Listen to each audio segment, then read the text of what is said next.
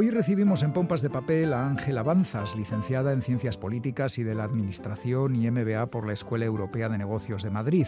Tras desarrollar su actividad profesional en el campo de la consultoría de Administración Pública, en 2021 dio el salto a la literatura con su primera novela, El silencio de las olas.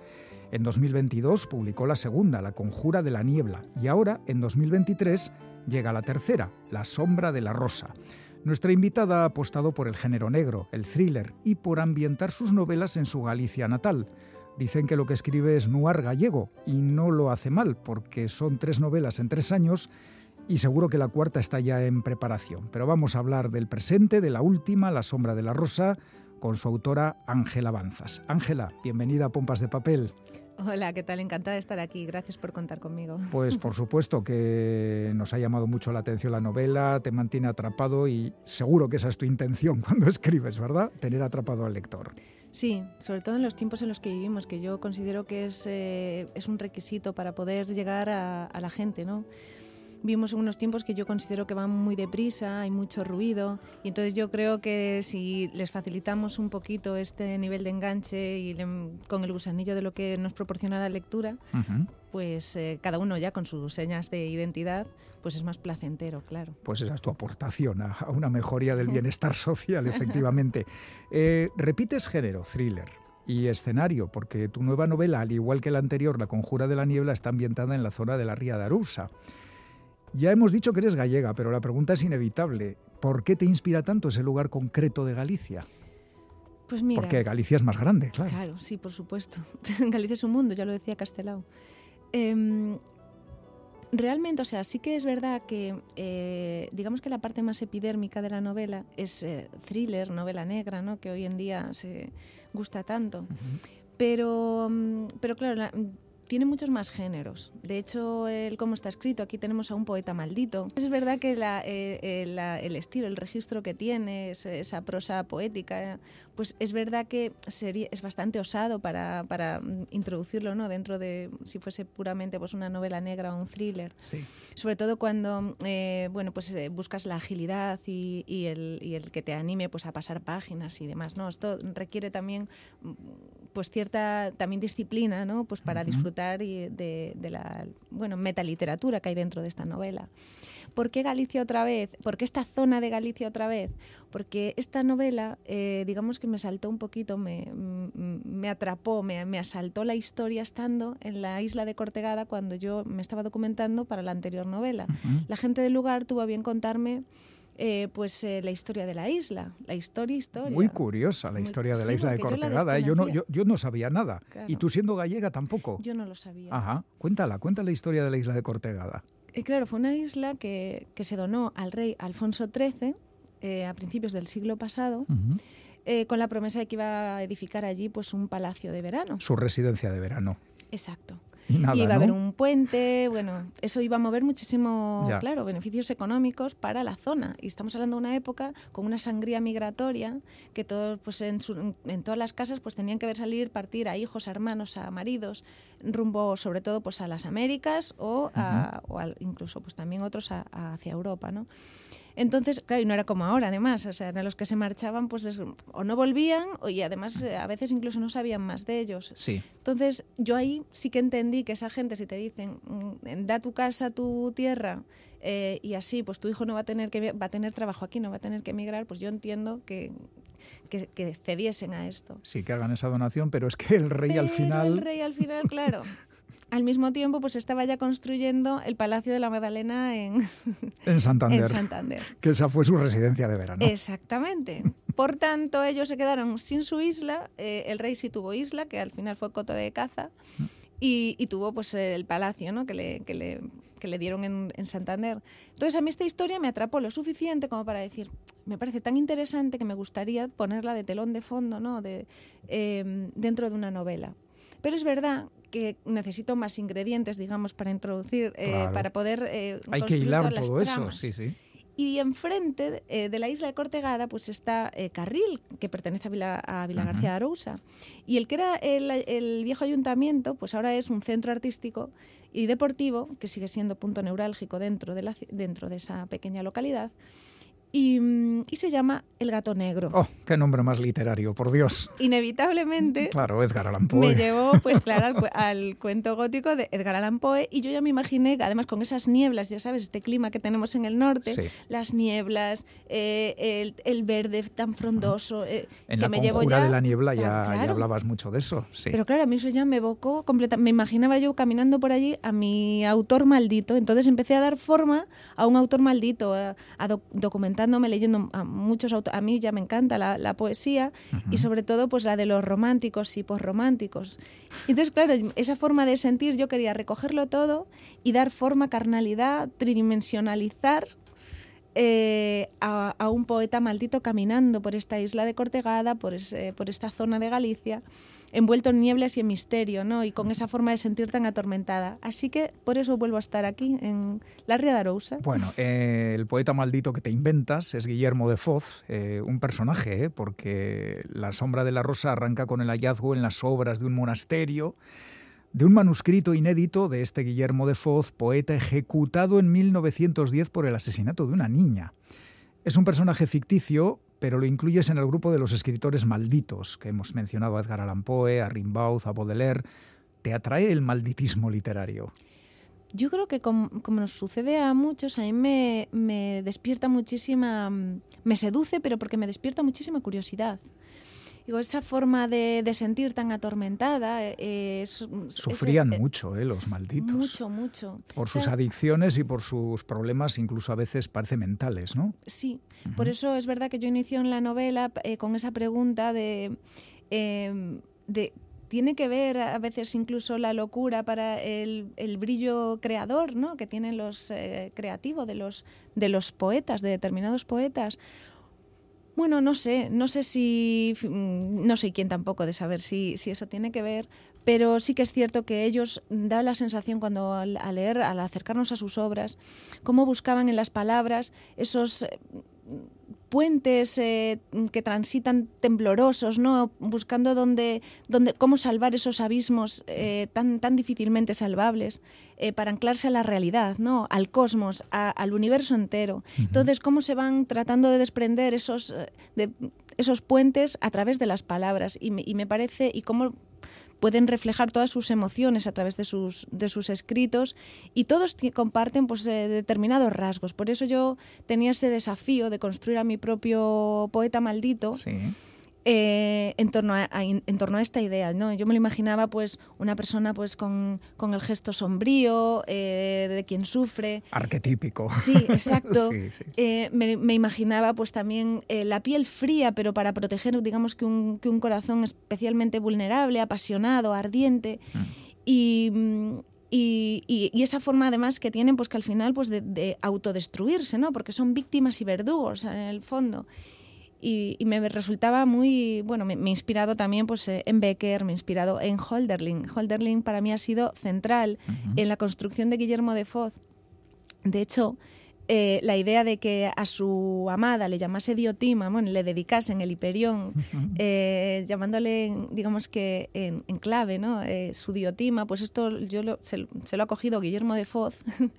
y también se pues, le llama Diotima pues, como la sacerdotisa griega, Diotima de Mantinea. Y, me parecía pues muy interesante ¿no? esa forma tan apasionada de, enamorarse y más allá de lo carnal, porque es más un, son amores platónicos, ¿no? en el sentido muy intensos. Pero muy intensos. Se van consumiendo. Igual, sí. Y lo mismo le pasó pues, a Edgar Allan Poe también en su momento cuando eh, pide la mano de la primera mujer que es su prima y que es una cría de 13 años apenas, ¿no? que hoy en día, pues claro, lo que pasa es que no se puede juzgar nada eh, con, con, la distancia del tiempo. Con las gafas de hoy no se pueden mirar los tiempos pasados. No, no, no, debemos caer en eso. Entonces, eh, cuando él le pide la mano y, dice, mm, ¿qué sería de mí? ¿Qué sería de mí, de, mi vida, de mi alma, eh, entre tan extrañas eh, criaturas si no, si no tengo este amor? Y, digo, mm, son palabras eh, muy fuertes, muy tienen una, una profundidad que a mí me sobrepasaba. Y, bueno, pues ahí ha estado un poco mi construcción, también con Baudelaire, cuando se enamora también y no llega a, digamos, a tener nada carnal, pero... Mm, pero a través de sus palabras te haces una idea de, de, cuán profunda era esa forma de sentir, ¿no? E, esa, de hecho, de él son las palabras de los poetas no se enamoran, los poetas idolatran. Y entonces, claro, a mí todo, todo esto yo todo, eso me, te, fascinaba sí, me ha fascinado, me ha fascinado, ¿no? De hecho, es un ejercicio eh, de, fascinación, ¿no? Pues como como yo creo que como debe ser, ¿no? Cuando abordas algo, pues como con la mismísima filosofía de, las letras. Eh, Ángela, como en todo buen thriller, en tu novela hay un asesino, un asesino en serie que comete crímenes siguiendo los pasos de un escritor que también era asesino, un personaje real, Jack Urtenberger, conocido como el estrangulador de Viena. Eh, ¿Conocías a este personaje de antes o lo descubriste para elaborar la novela? Lo descubrí después. Descubrí varios, porque es que hay varios eh, escritores que han llevado a cabo asesinatos y esto es algo que cuando me puse a, investigar eh, sobre eh, poetas malditos, escritores malditos, y aparecieron eh, escritores que, eran asesinos, es todo radicalmente lo opuesto, porque para mí unos retratan el mal, de hecho sufren el mal, pero los otros encarnan el mal es exactamente, y por eso me parecía muy interesante contraponer las dos figuras, ¿no? Y vehiculándolo todo a través de nuestra protagonista, que es profesora de literatura. Entonces me parecía muy interesante esto. Y efectivamente yo estos los desconocía. Es verdad que es que, que a lo mejor a mí no me alcanza mm, su brillo, el brillo creador que ellos eh, eh, le arrancan a las letras, pues no me ha alcanzado, digamos, por suerte. Eh, uno es verdad que, igual que Guillermo de Foz, es eh, para mí la máxima expresión de la empatía, pues los otros, claro, radicalmente lo opuesto, la psicopatía, el narcisismo, el sadismo en muchos casos. Sí. Y, me ha llamado muchísimo la atención eh, saber de algunos que incluso, pues, a otros que yo los desconocía, pero que llegaron a incluso a burlarse un poco de, de, todo, de medios de comunicación, en este caso, de medios de comunicación, de la sociedad entera. Eh, me, llamó poderosamente la atención. Es la fascinación del mal. Sí, exacto. Sobre todo el cómo puede, eh, sí, es, y, tan distinto a lo que son los otros malditos, ¿no? Porque los otros al final eh, es, sí, eran gente que sufría mucho, pero daños se hacían una a sí sensibilidad, mismos. exacto, ¿no? Incluso, ah, ya te digo, pues que buscan esos paraísos artificiales, estoy pensando en, en otros que son más de la generación beat, ¿no? Y demás, cómo buscaban esos paraísos artificiales para, para autoexplorarse y explorar eh, incluso pues esa huella demoníaca de la que habla Stefan Zweig, ¿no? Que es esa cuota de, demonio que llevamos todos dentro, que, nos ancla un poco a, a, ese estado primitivo de las almas, ¿no? Como, como lo relata él estupendamente bien. Oye, en tus novelas hay un gran protagonismo femenino. ¿eh? Recuerdo a la jueza Elena Casais en La Conjura de la Niebla y ahora es en La Sombra de la Rosa el personaje central es Antía Fontán, profesora de literatura en la Sorbona. Eh, a ver, eh, ¿es solo un recurso literario lo de la protagonista femenina o haces escritura reivindicativa? Pues no, no pretende ser reivindicativa, es más escritura de acercamiento. Y es verdad que yo me identifico con, de forma evidentemente pues más natural pues con mi género, claro. Efectivamente. Y entonces em, también el, para el, perfil que yo le quería dar al personaje era necesario que fuese una mujer. Mm, para la trama era indispensable que ella fuese una mujer, igual que Guillermo de Foz, porque es verdad que ella es la protagonista, pero el otro gran protagonista es, un hombre, es Guillermo de Foz. Entonces, en el caso de esta protagonista, pues parte de, un estado eh, de especial, digamos que vulnerabilidad, porque eh, se acaba de divorciar, entonces eh, se siente una mujer abandonada, traicionada, y, y, con ella, de la mano de ella, pues vamos asistiendo un poco a una especie de autopsia emocional, porque va Em, desgranando un poco, eh, diseccionando eh, pasajes de su matrimonio, de su, pero también de, su propia forma de, sentir, de pensar y, yendo siempre un paso más allá. Entonces, todo ese relato, digamos, de víctima que ella, del que ella parte, lo va deconstruyendo y va avanzando, digamos, en una especie de camino que es transformador, pero también de madurez personal. Sí, porque es que Antía Fontán, que es profesora de literatura en la Sorbona, ha salido de un matrimonio muy mal. ¿eh? Y es que, ¿cómo escribes y cómo explicas que le sigue atrayendo un hombre que literalmente le ha despreciado y humillado, que es su exmarido Ernesto? Esa atracción que, a pesar de todo, anida ahí en el fondo, ¿no?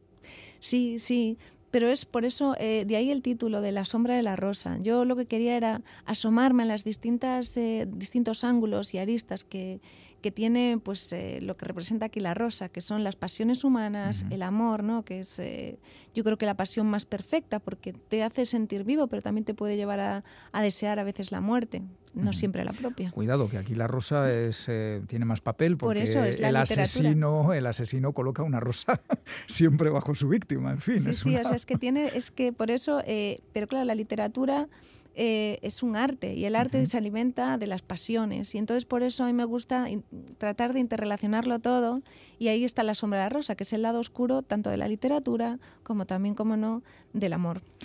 Tengo que reconocer, Ángela, que cuando se descubre quién es el asesino, pues el lector se lleva me lleve una sorpresa. Eh, ¿Te has sentido cómoda urdiendo la trama sin dar pistas claras? O igual son pistas claras y no las vemos. A ver, es cierto que a mí me gusta mucho trabajar, ya ves que muchas capas dentro, de la, dentro de la novela y demás. Y, me he sentido cómoda porque al final considero que eso es un poco el juego, eh, la parte que tiene más de thriller, que tiene que hoy en día yo creo que se demanda más. Y es ese juego que nos, sí, que nos es un poquito esa droga, ¿no? Que nos va despertando esa dopamina que necesitamos eh, como lectores de, de, jugar y a averiguar, a tratar de, unir piezas y, y, nos, y, nos, va enganchando y, metiéndonos dentro de, la, de, las tramas. Oye, que en tus novelas te gusta eh, recordar a personas del pasado de los protagonistas. En este caso son la abuela y la bisabuela, ligadas también al fenómeno migratorio de Galicia. Mm, ¿El pasado siempre está ahí, eh, saliendo cuando no están bien cerradas las heridas? Yo creo que o los misterios, las cosas que no se conocen bien. Yo, yo soy de las que pienso que sí, por eso me gusta tanto trabajar eh, con a, veces con, más de una línea temporal. y, en este caso hay dos líneas temporales. sí. 1910, 2002. Y, pero porque yo creo que siempre buscar en las raíces, en el porqué, las causas, yo, yo, yo creo que siempre todo tiene una causa. Cuando algo sucede eh, debemos eh, tratar de, indagar y, y, no dar nada por nunca las, las respuestas fáciles Mm, yo, yo, no soy de las que confía en eso. Entonces, dentro de, de, una novela y las explicaciones, y además todo tiene que ver, ¿no? Nos, está todo muy relacionado y nos da una visión mucho más global. Eh, el tiempo, al final, la, literatura lo que tiene para mí, vamos, en contrario a, a lo que son las artes plásticas que trabajan el espacio, pues aquí se trabaja el tiempo. Y el tiempo, igual que nos va ayudando a nosotros, nos va moldeando a, los personajes, ¿no? Va moldeando a los personajes y esto tiene que mostrarse dentro de, dentro de la historia. Oye, que en la novela no salimos muy bien parados los medios de comunicación, que ahí hay un periodista que busca más el titular y el dato truculento, que es lo que es la información, ¿no? La noticia veraz. También ahí das un tirón de orejas, ¿no? Exacto, sí. Bueno, yo considero que tiene que tener también como, esta es la parte de novela negra, y entonces ahí, ya ves que como son distintos géneros, la, cuota que le corresponde tiene que tener crítica social. La crítica, yo creo que la mirada crítica no debe, perderse nunca, yo, la practico mucho junto con la reflexión. Y, en este caso, además, cuando yo me pongo a investigar eh, con programas de estos que, que ahora hay, hay, muchos, de True Crime, y nos remonta crime está muy claro, de moda, ¿eh? nos lleva, claro, hace 20 años, que esto es un poco, ¿no? El 2002. Y, y nos, ahora mismo también sucede, pero hace 20 años era especial, y hace 30, eh, era especialmente notorio pues eh, esa búsqueda con, continua y constante de, de, sangre que había, ¿no? De amarillismo. Y a mí me, es algo que a, mí además me perturba mucho, es algo que me incomoda. Eh, pero desgraciadamente, eh, con, este tipo de noticias, mm, yo creo que se lo que se consigue es un, eh, el efecto contrario de lo que se persigue. ¿Por qué? Porque el primer impacto nos deja una huella muy, muy, profunda. Es una herida, es como un zarpazo que nos dan por dentro y... Pero ¿qué pasa? Que ya la segunda vez, la tercera vez, por eso yo creo, decía Gauguin en una carta que escribió, em, si la sociedad está enferma, dice, eh, el arte también debe dar muestra de esa enfermedad, ¿no? digamos que muestra esos síntomas. Y, en este sentido es verdad que hoy en día asistimos... Eh, a, cada vez parece que, que, estamos buscando un poquito más lo truculento, eh, la sangre y demás. Y igual que a veces cuando vemos eh, la política y, un poco lo que está sucediendo a nuestro alrededor y dices, ¿cómo es posible que, estemos en este punto ¿no? ante determinadas eh, conductas y comportamientos y, escenas? Pues deberíamos pensar, eh, ¿nos está reflejando? O sea, ¿está la sociedad eh, ante el espejo? Y entonces esta es, la parte un poco... somos así, tal y como nos cuentan en este, en este libro. Exacto. una última cuestión. En la novela vas intercalando textos del diario de un condenado a muerte, eh, la obra del poeta maldito, Guillermo de Foz, que la has escrito tú. Has escrito casi dos libros en uno.